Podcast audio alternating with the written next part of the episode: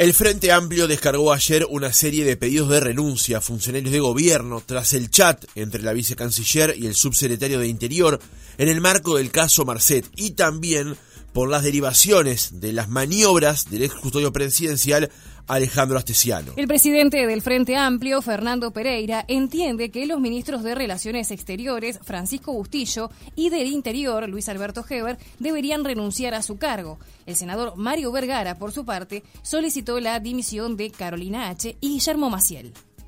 Luego hay un caso llamado Marcet, que ya el Ministerio del Interior y el Ministerio de Relaciones Exteriores conocían que era pesado y peligroso. Si el subsecretario del Interior le dice a la subsecretaria de Relaciones Exteriores que estamos ante un caso de un narcotraficante, que ya sabemos que es narcotraficante pesado y peligroso, e igual se hacen las gestiones para que pueda acceder al pasaporte nacional, hay una negligencia increíble, de un tamaño increíble.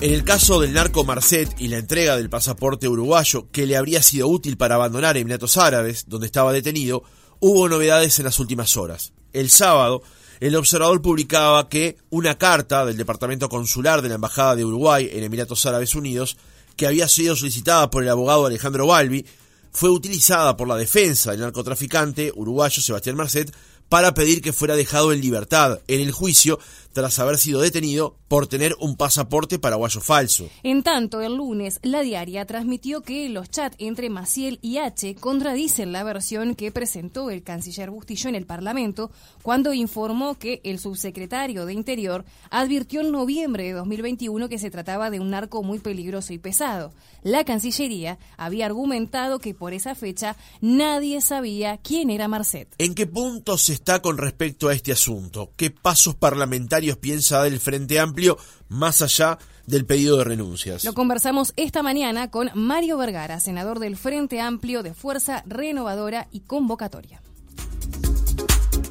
Senador Vergara, ¿cómo le va? Buenos días. Muy bien, un gusto estar nuevamente con ustedes y con la audiencia. El gusto es nuestro. Senador, una primera impresión con respecto al tema Marcet, pero en particular de lo que ocurrió el lunes tras la divulgación en la diaria de ese chat entre Maciel y H de 3 de noviembre del año pasado, donde el viceministro de Interior le informaba a Carolina H acerca del el peso pesado que se trataba a Sebastián Marcet, que por ese entonces estaba detenido en Emiratos Árabes Unidos. Bueno, eh, hay que recordar que esta información que emerge no se hace porque se ponga voluntariamente sobre la mesa, como ha querido plantear tanto la vicecanciller como el propio presidente de la República. Surge de un proceso en el cual los legisladores frente a Amplista tuvimos que ir a un juez para que le exigiera al gobierno que nos brindara esta información.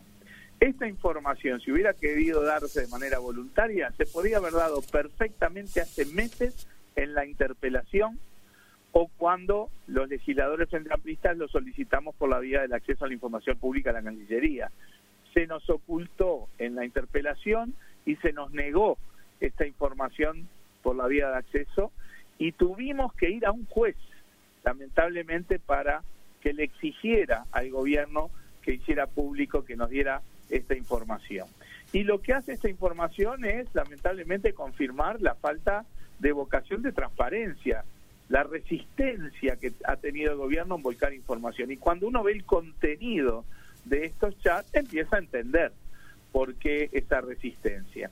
En la, como bien informaban ustedes, en la interpelación el canciller dijo que en noviembre nadie sabía quién era Marcet. Y estos dos intercambios entre la vicecanciller H y el viceministro Maciel dejan muy en claro que estaba muy eh, nítido quién era Marcet en septiembre y en noviembre. A principios de noviembre es cuando Maciel le dice estamos frente a un narco peligroso y pesado e incluso agrega que sería terrible que se liberara. Obviamente, incluso ahí pareciera ser que la vicecanciller ni siquiera le, le avisa que se le estaba tramitando un pasaporte. O sea, realmente es un tema delicado quizás en la interna de Cancillería el canciller no estaba informado de esto. Esto es algo que nosotros no podemos saber, ¿verdad? Bueno, justamente sobre eso, senador, hoy el observador publica en su PDF que eh, la vicecanciller eh, H no le transmitió al ministro Bustillo esa conversación con Maciel. Bueno, eso, las dos cosas serían gravísimas. Que no la haya transmitido la vicecanciller ese intercambio cuando se estaba procesando un pasaporte al canciller me parece gravísimo, gravísimo. Y me parece muy difícil que uno que ha estado en, ámbitos de ejecutivo y ha sido ministro, trabajar con un viceministro con el cual uno tiene esa, le genera esa desconfianza, es muy difícil de trabajar, ¿verdad? También hubiera sido muy grave que sí le hubiera informado y que aún así se le mandara como se le mandó un pasaporte express a Marcet ultra rápido para que saliera de la cárcel. O sea, las circunstancias son todas muy, eh, siguen siendo muy vidriosas. Eh, sin duda, estos chats dejan muy mal parado a los dos ministerios. Nosotros ya en la interpelación habíamos planteado que los ministros debían dar un paso al costado y me parece que con esta nueva información queda claro que los dos viceministros sin duda este, tienen que dar un paso al costado porque, bueno, sabían efectivamente eh, qué era lo que estaban haciendo y aún así en todo ese proceso se tomaron decisiones políticas de enviarle a Marcet de manera express un pasaporte que ahora también queda claro fue el factor crucial para que las autoridades emiratíes lo liberaran y hoy Marcet esté prófugo de la justicia internacional. Senador, en una entrevista que hizo ayer H con el diario El País, se le preguntó por lo que usted dijo al comienzo de la primera respuesta con respecto al tema de por qué ustedes debían recurrir a un juzgado para hacerse de cierta información. Allí H respondió que en realidad Cancillería no se negó a aportar esa información. Lo que dijo Cancillería es que como estaba en curso una investigación administrativa, la que se informó además el lunes de que la misma no había aportado novedades con respecto al tema y que no había responsabilidades administrativas, se entendía que regía allí una reserva y es algo que en general pasa hasta que no terminara esa investigación, dice H, no se iba a dar la información. ¿Para ustedes es recibo esa explicación? De ninguna manera, porque efectivamente la Cancillería negó por escrito la información con ese argumento que usted acaba de dar que es que se estaba en curso una investigación administrativa interna. Y usted sabe que eh, ante un pedido de acceso a la información pública, esa no es una causal para negar la información, y mucho menos a legisladores. O sea, que es más, tan es así que nosotros tuvimos que ir a un juez y el juez le dijo, usted entregue la información independientemente de la investigación administrativa que esté haciendo. Por lo tanto, no era para nada de recibo, era una muestra de resistencia y de poca transparencia. No era para nada de recibo el argumento de que se estaba procesando una investigación administrativa interna. Tenían que haber volcado esta información independientemente de las investigaciones que estuvieran haciendo. Y lo que dio esa investigación es que no hubo irregularidades administrativas. Nosotros en ningún momento hablamos de irregularidades administrativas, hablamos de decisiones políticas. Acá la decisión política fue, a pesar de saber claramente que la este, que Marcet era un narco pesado y peligroso, ¿sí?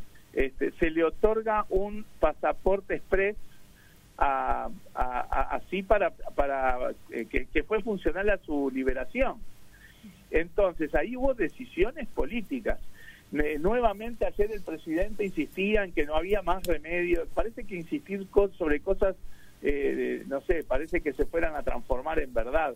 No es verdad que el gobierno no tenía alternativa de darle el pasaporte. El propio decreto del 2014 en el cual se basó la decisión habilitaba a que ese pasaporte no se diera.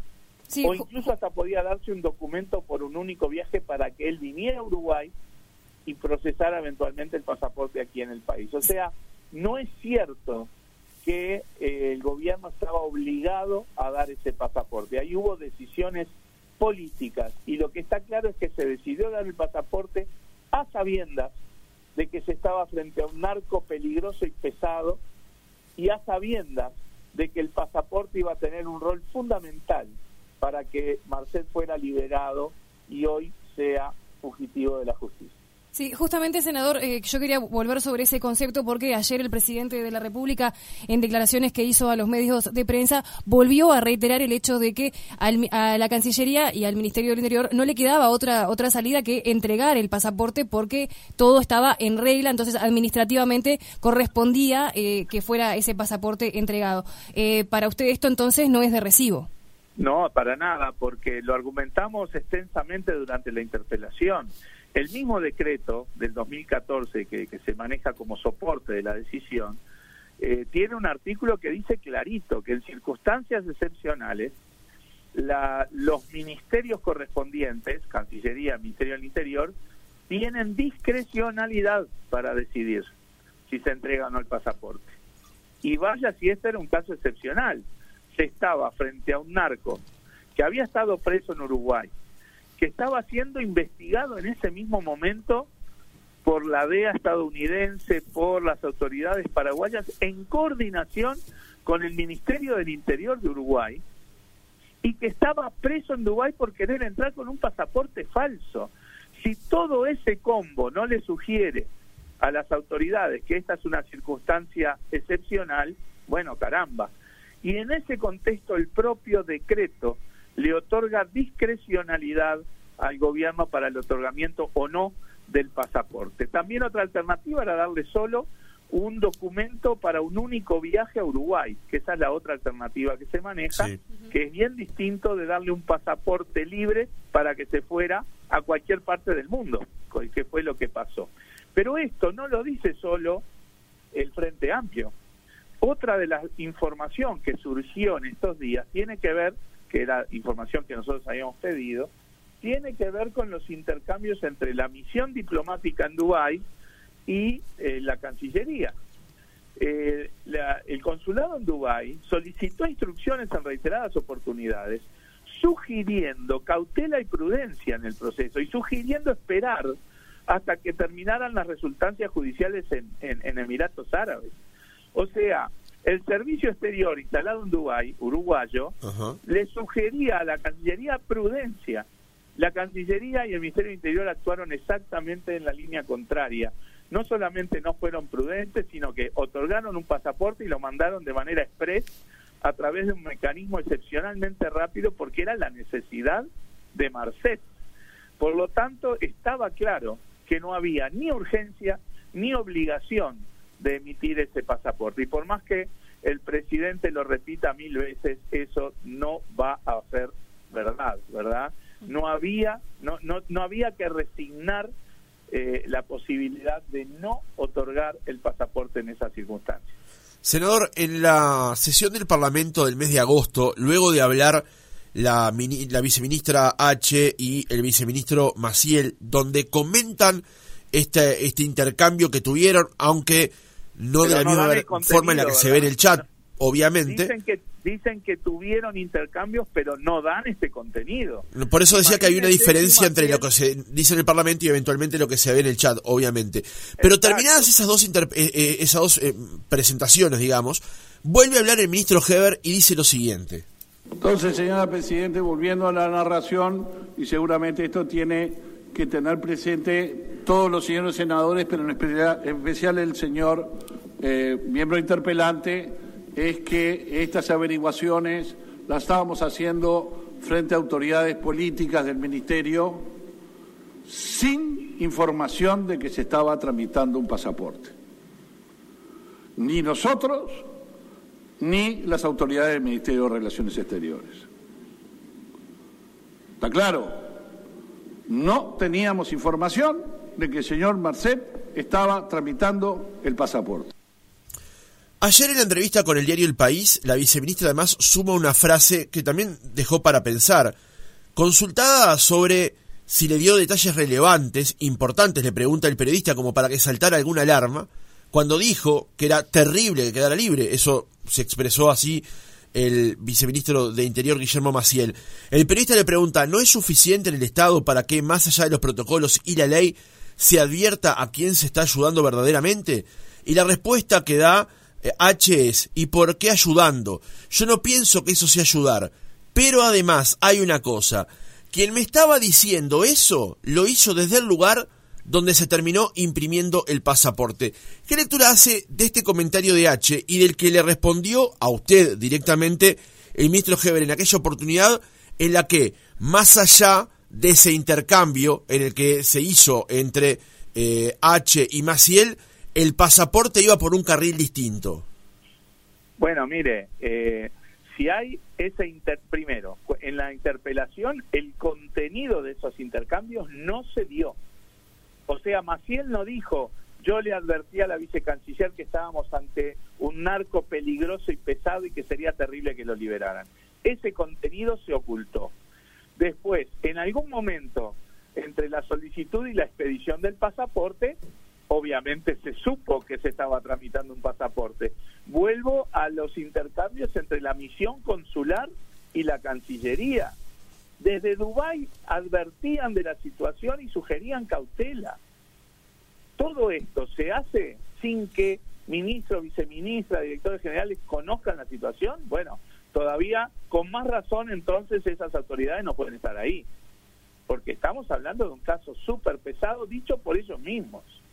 Por lo tanto, este, eso de que, bueno, ahora es con el diario del lunes, como dijo el ministro, no, eh, porque por eso había resistencia a hacer pública esa información, porque quedaba clara que al menos desde principios de noviembre se, se sabía quién era Marcet, ¿verdad? Y, las, y la, el servicio consular en Dubái advertía de la situación a la Cancillería y le sugería cautela y prudencia, que evidentemente la Cancillería ni el Ministerio del Interior no tuvieron. Sobre el otro rifirrafe entre Maciel y H parecen este, manotazos de ahogado, ¿verdad? Eh, yo creo que al quedar clara la exposición de la responsabilidad política de la vicecanciller, bueno, ahora es, eh, bueno, dado que si me van a expulsar me llevo a uno del otro cuadro conmigo, pues, dado que estamos en tiempos de mundial, ¿no? Pero también lo que dice es cierto, quien termina expidiendo el pasaporte es el Ministerio del Interior, también ahí hay responsabilidad política, porque ahí está claro que el Ministerio del Interior no pueden decir que las autoridades políticas no sabían quién era Marcet ni que se estaba tramitando un pasaporte, porque son los que terminan emitiendo el pasaporte y claramente sabían quién era Marcet porque el propio subsecretario Maciel lo dijo un mes antes. Eh, por lo tanto, eh, más allá de esos eh, de esos este, tisporroteos posteriores tipo manotazo de ahogado, está claro que hay responsabilidades políticas en los dos ministerios, en los dos ministerios, y tiene que haber consecuencias políticas sin ninguna duda. Y justamente, senador, para cerrar este tema, porque queremos pasar a otro, cuando hablamos de repercusiones o consecuencias políticas, y que se entienda el espíritu de lo que quiero preguntar, el Frente Amplio o usted, ¿dónde se conforma, entre comillas, con que lleguen esas consecuencias políticas? ¿En un ministro, en los dos ministros, en un subsecretario, en los dos, en los cuatro funcionarios? Nosotros ya en la interpelación eh, habíamos concluido y decíamos que los dos ministros tenían que dar un paso al costado. Y la información de estos días nos reafirma esa idea y obviamente también eh, deja bien en claro el rol de los subsecretarios. Está claro que cuando cae un ministro cae automáticamente el subsecretario. Nosotros creemos que las autoridades políticas en ambos ministerios eh, tienen que tienen que dar un paso al costado porque hay claras responsabilidades en esta circunstancia, en un tema muy complejo, muy complejo, que ha dejado mal parado al país, que la ciudadanía le genera suspicacia, en donde no hay buenas explicaciones y se trata de ocultar la información, lo cual alimenta aún más las suspicacias de la gente. Todo esto le hace daño a la institucionalidad. Hay responsabilidades políticas que lamentablemente el presidente de la República opta por eh, avalar y amparar en lugar de actuar en consecuencia y, yo creo que sí tiene que haber eh, renuncias o remociones eh, de los ministros y los subsecretarios. No es un tema de con qué nos conformamos, es un tema de la necesidad de que no se debilite la institucionalidad del país. Justamente, y para cerrar el tema, eh, Fernando Pereira ayer hablaba de salud democrática. ¿Usted cree que no atendiendo, entre comillas, el pedido del Frente Amplio de estas remociones, que ahora serían cuatro, se afecta la salud democrática del país? No, yo eh, entiendo que lo de Fernando Pereira también estaba atado al otro caso. sí, el caso Tesiano y también lo de Garcés. Claro, exacto. O sea, yo creo que el tema de la salud democrática tiene sobre todo que ver con esa posibilidad de que se estuvieran construyendo fichas personales para extorsionar senadores. Eso es de una gravedad institucional inusitada que no recordamos nada ni parecido del retorno a la democracia y que eso sí eh, hiere en la medida que se confirme, y bueno, ya el solo hecho de que se pueda plantear hiere la calidad democrática del país, sin ninguna duda. Bien, justamente ya que pasamos al otro tema, eh, en las últimas horas el CEO de esta empresa Vertical Sky, que fue la que surgió a partir del chat de Astesiano y ese funcionario que encargó al ex custodio la creación de fichas tanto de usted como de su colega Charles Carrera, declaró que la iniciativa la llevó un representante de esa empresa en Uruguay, el cual habría sido separado del cargo. Eh, ¿A usted le conforma esa explicación, senador? No, a mí la verdad que no me interesa en absoluto qué empresa o qué persona lo hizo. Me interesa, la, eso lo dictaminará la justicia. Acá lo grave es que suceda. Lo grave es que suceda y que parte de esa operación esté involucrado el, el quien era custodia del presidente de la República. Es de una gravedad, reitero, inusitada. Y el tema no es si es Vertical Sky, si es Lunacar, si es Marcelo Acuña, si es Mario Paniza o si es, este, no sé, la familia Telerín. No importa. No importa el quién. Eso lo dictaminará la justicia. Entonces a mí no me genera como explicación, no me agrega absolutamente nada. Acá la gravedad es que haya existido, que se contrató, ni más ni menos, porque cobró, ¿verdad? Al ex jefe de la custodia presidencial, alguien a quien el presidente de la República colocó allí en un lugar de poder, sabiendo que era un delincuente porque había sido advertido, ¿sí? que sea parte de un proceso en donde se buscan, entre comillas, trapos sucios de legisladores para extorsionar, para que no cumplan su rol institucional, para que retiren una denuncia penal o para lo que sea. Y además esto es lo que surge de los chats. Fíjese que esto, en la medida que no quede muy claro y se aclaren las responsabilidades, a uno también se le genera las suficacias de ¿y quién más está siendo espiado? ¿Los otros legisladores de la oposición? todo el sistema político, los periodistas, los fiscales, los jueces. O sea, se busca estas prácticas mafiosas, están operando para extorsionar y presionar a, las instituciones. Eso es muy grave. ¿Y quién es, en última instancia, tal empresa, tal otra empresa, tal otra persona? Eso es lo anecdótico, eso es lo que tiene que, en todo caso, investigar la justicia, dictaminar, dictaminar las, las responsabilidades. La gravedad institucional es que estas cosas pudieran pasar y mucho más grave por el hecho de que esté involucrado en esas operaciones por dinero quien era el jefe de la custodia del presidente de la República. Senador, ¿y cómo está viendo la actuación de la fiscal Fossati al frente del caso? Y bueno, ella tiene entre manos una cuestión muy compleja que este, tiene un millón de aristas y que está recién en la etapa de análisis. Ayer justamente me tocó ir a, a, la comparecencia eh, de su, de su citación, ¿verdad?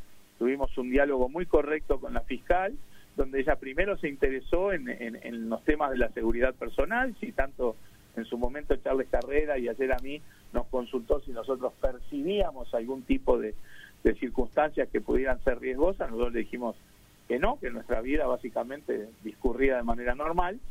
Y este y, y bueno y el, y el estado en el que está el análisis de la investigación. Todavía hay muchísimos chats por analizar, el equipo de Fiscalía y del Ministerio del Interior lo están haciendo, todavía hay mucha comparecencia para hacer, nos dijo que en la semana próxima iba a procurar la citación de estos dos ex militares que están vinculados a esta empresa, que estaría vinculada al espionaje.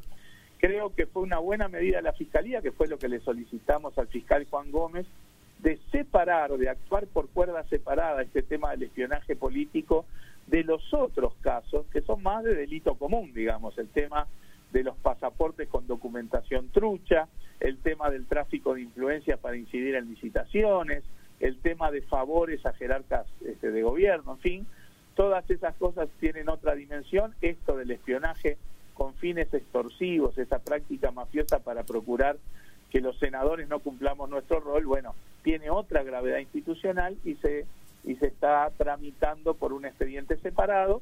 Creemos que es correcto lo que se ha hecho entonces en Fiscalía de, trabajar separadamente estos casos. Y bueno, nosotros tenemos que apoyar, obviamente, y, ver que la, que la investigación, tanto de la Fiscalía como de los equipos correspondientes del Ministerio del Interior, vayan a fondo, dictaminen responsabilidades en el terreno penal y obviamente desde ese marco también nosotros vamos a analizar responsabilidades de índole política. Ajá. Eh, ahora le voy a preguntar por esas responsabilidades en este caso, senador, pero eh, quería consultarle por el tema del chat del presidente con Astesiano, que también hubo allí una especie de mala comunicación con respecto al asunto y hoy de hecho el observador publica información vinculada a eso. ¿Cuál era su opinión con respecto a que esa comunicación entre el presidente y su ex custodio quedara en cierta reserva en el marco de esta investigación? No, se había excluido, no era cierta reserva, se había excluido. Eh, yo este, yo lo que creo es que a mí me parece absolutamente claro que las cuestiones de índole personal y familiar no pueden ser objeto de que, que se involucre en este tipo de cosas, ¿verdad? Y mucho menos en la órbita pública. O sea, yo considero que hay que respetar los aspectos personales y familiares de todo el mundo, incluidos, por supuesto, el del presidente de la República y su familia. El problema es que los chats entre el presidente y Astesiano no tenían por qué ser todos vinculados a la órbita personal y familiar. Podía haber cosas vinculadas a las funciones del presidente en su rol institucional. Por eso nosotros estimábamos que no podía excluirse a priori los eh, mensajes que intercambiaban el presidente y el jefe de su custodia. ¿Cuáles serían las responsabilidades en este caso, senador, las políticas que usted manejaba? hay, hay, una responsabilidad clara que es el presidente de la República. Fue quien puso a Cesiano en el lugar que lo puso. Una persona que tenía una treintena de anotaciones policiales, que había sido procesada, que había estado presa, que él conocía claramente de hace más de 20 años. Él era ya jefe de su custodia en 2014, en la campaña del 2014, cuando justamente a Asesiano se le cierra una causa por la que estuvo preso. Por lo tanto, difícilmente él no supiera de esos antecedentes. Pero además quedó claro que hubo correligionarios de su partido que le advirtieron de las características de Asesiano a la hora de colocarlo como jefe de custodia. Incluso en la interpelación correspondiente, el director de, de, Inteligencia Estratégica del Estado, el doctor Garcés, confirmó que él le advirtió al presidente sobre Astesiano. Aún así el presidente decidió poner a un delincuente, a sabiendas que lo era, y a pesar de todas estas advertencias, en un lugar de poder, en un lugar de acceso a información, en un lugar este, que evidentemente eh, fue parte, eh, fue funcional a, ese accionar de Astesiano eh, en términos delictivos. O sea que hay una responsabilidad del presidente, por supuesto que la hay. Por otro lado, la custodia presidencial institucionalmente responde al prosecretario de la presidencia. Por eso, todo esto que se estaba haciendo en las narices de presidencia, porque había cosas que se hacían desde el cuarto piso de la torre ejecutiva, utilizando herramientas informáticas de gobierno y demás, se hacían las narices de, de presidencia y ahí hay una responsabilidad institucional de quien es justamente el encargado institucional de, comandar la, custodia presidencial, que es el prosecretario de la presidencia. Por supuesto que no estamos diciendo ni de cerca que el prosecretario estuviera involucrado en ningún tipo de esta actividad delictiva. Decimos que es el responsable institucional de lo que pasa en la órbita de la custodia presidencial, en donde claramente había una asociación para delinquir. Y también hay responsabilidades vinculadas al Ministerio del Interior, porque está quedando claro en las propias indagatorias que está haciendo la Fiscalía que hay varios jerarcas de la cúpula policial vinculados con Asesiano en intercambios de favores y en cosas por el estilo. Por lo tanto, también hay responsabilidades en el Ministerio del Interior, en la cúpula policial y por lo tanto responsabilidades políticas a nivel del Ministerio que, este, que, que están sobre la mesa y que, bueno, la investigación de la Fiscalía seguirá dando y, dictaminando hasta dónde llegan esas responsabilidades. Ahora, senador, y brevemente, bueno, nos hemos quedado sin tiempo y me queda una pregunta más para hacerle. Cuando usted habla de la responsabilidad política del presidente de la República, él ya dijo públicamente que asume la responsabilidad del error de haber tenido a Astesiano en ese lugar y haber permitido que se continuara en el mismo. ¿Qué otra cosa podría hacer el presidente de la República para asumir esa responsabilidad que usted le señala? Bueno, a ver, primero, él, solamente dijo que era responsable, ¿verdad? Pero no ha habido ningún accionar posterior. Más bien lo que hay son siempre justificaciones este, y, claramente hay eh, tiene que haber consecuencias que tienen que ver con separaciones de cargos y remociones. Vuelvo a decir, el responsable institucional de la custodia es el prosecretario. En sus narices estaba ocurriendo todo esto. Ahí hay una decisión política a tomar. Hay varios jerarcas policiales que están siendo indagados. El ministro del Interior no separó del cargo a ninguno, no suspendió transitoriamente los poderes de ninguno. ¿Verdad? O sea, hay, hay decisiones políticas a tomar aún en este contexto. Eh, y además vuelvo a decir, el presidente tiene que dejar en claro su responsabilidad política y no solo explicarlo con, como lo dijo, como que bueno, se le traicionó en su confianza, fue ingenuo. No, no alcanza, porque para combatir la ingenuidad en, la institucionalidad está el Estado de Derecho y el funcionamiento institucional. Y en el funcionamiento institucional se le advirtió que no, que, que no era la persona especial para colocar en ese lugar. Y él aún así lo, lo, hizo, ¿verdad? Con un criterio claramente equivocado. Entonces, ¿hay decisiones a tomar en esta etapa? Por supuesto. Hay que remover gente y hay que suspender transitoriamente las funciones de, muchos jerarcas policiales que están siendo indagados. Fíjense que gente que siguen en la... Eh, algunos está con licencia pedido por el mismo, otros ni siquiera eso, gente que está siendo indagada y que es el auxiliar de la Fiscalía en este tema y que siguen en función.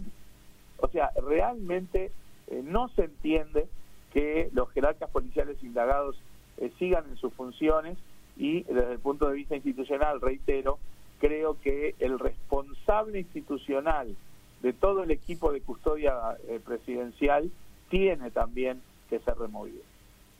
Bien, senador, le voy a hacer la, última consulta porque ayer el presidente de la República, en declaraciones que hizo allí en, Colonia Valdense, habló de cierta virulencia con respecto a a cómo eh, está posicionado el Frente Amplio. ¿Entiende que, cabe este término de, virulento? No, lo que pasa es que la situación es muy grave. No se explicaría que el Frente Amplio eh, no atendiera con esta con este énfasis circunstancias que son tan graves, porque esto es una acumulación. Acá ya no solo estamos discutiendo en términos de política, ¿verdad? En cuanto a, al tema económico, al tema social, al tema de la seguridad, a que el gobierno no cumple sus promesas, que hay este, claramente eh, de empeoramiento en el bienestar de la gente, hay mayor pobreza, hay más niños pobres, hay más hay más delitos, volvieron las carteras y volvieron los delitos. No es esta la discusión. Acá estamos hablando de un collar de perlas de cuestiones que generan sospechas y, y suspicacias de toda la sociedad. No sería entendible que el Frente Amplio suavizara esta posición o mirara para el costado. Estamos hablando de que se espiaban senadores del Frente Amplio para extorsionarlos. ¿Cómo no vamos a poner énfasis en eso? Estamos hablando de que se le envió sin ninguna explicación un pasaporte a un narco para que saliera de la cárcel y hoy esté prófugo de la justicia. ¿Cómo no vamos a buscar explicaciones de eso?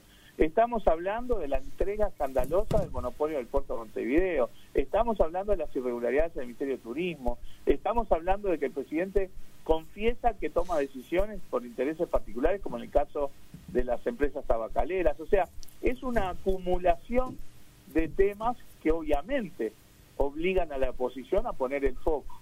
Yo no creo que el Frente Amplio hoy esté actuando con más virulencia de la que actuó durante tantos años la oposición durante los gobiernos del Frente. El Frente Amplio tiene un rol institucional de oposición, lo tiene que cumplir porque es para lo que la ciudadanía lo colocó. Bien. Y por lo tanto no se entendería que nosotros miráramos esto con liviandad o miráramos para el costado. Senador, una última pregunta. Usted hablaba recién de transparencia y explicaciones, y ayer se confirmó que Charles Carrera anunció que no asistirá a la comisión parlamentaria que lo investiga. ¿Cómo advierte este posicionamiento del senador con respecto a un caso que ocurrió hace algunos años? Porque él se ha presentado y se ha puesto a total disposición ante quien debe hacerlo, que es la justicia. Eh, normalmente las comisiones eh, investigadoras en el Parlamento son para recabar información, para ver si hay indicios de delito para ser enviados o para hacer denuncia en la justicia o para enviar a la justicia. Bueno, no necesariamente. las, las, comisiones investigativas parlamentarias tienen un, tienen fines políticos, no no penales o, ah, o, civiles. El tema de fines políticos es más un tema un terreno de juego político, ya es otra órbita. Usted me lo preguntaba en cuanto a la actitud de carrera en clave de transparencia y de estar a disposición de la investigación. Y yo lo que respondo es, él es totalmente a disposición de la investigación, como ya estuvo, ya fue a la justicia, se puso a disposición, ya planteó este posicionamiento y, documentación, y es lo que tiene que hacer, ir a donde corresponde, donde se está haciendo la investigación que realmente importa, que es en la órbita del sistema judicial, y allí desde el primer momento el senador Carrera manifestó y, realizó, no solo manifestó su disposición, sino que fue a la Fiscalía a, responder y a, proveer toda la información que él tenía sobre el tema. Mario Vergara, senador del Frente Amplio, Fuerza Renovadora, Convocatoria Serenista, gracias por haber estado otra mañana con nosotros. Un gusto y saludos y a las órdenes como siempre.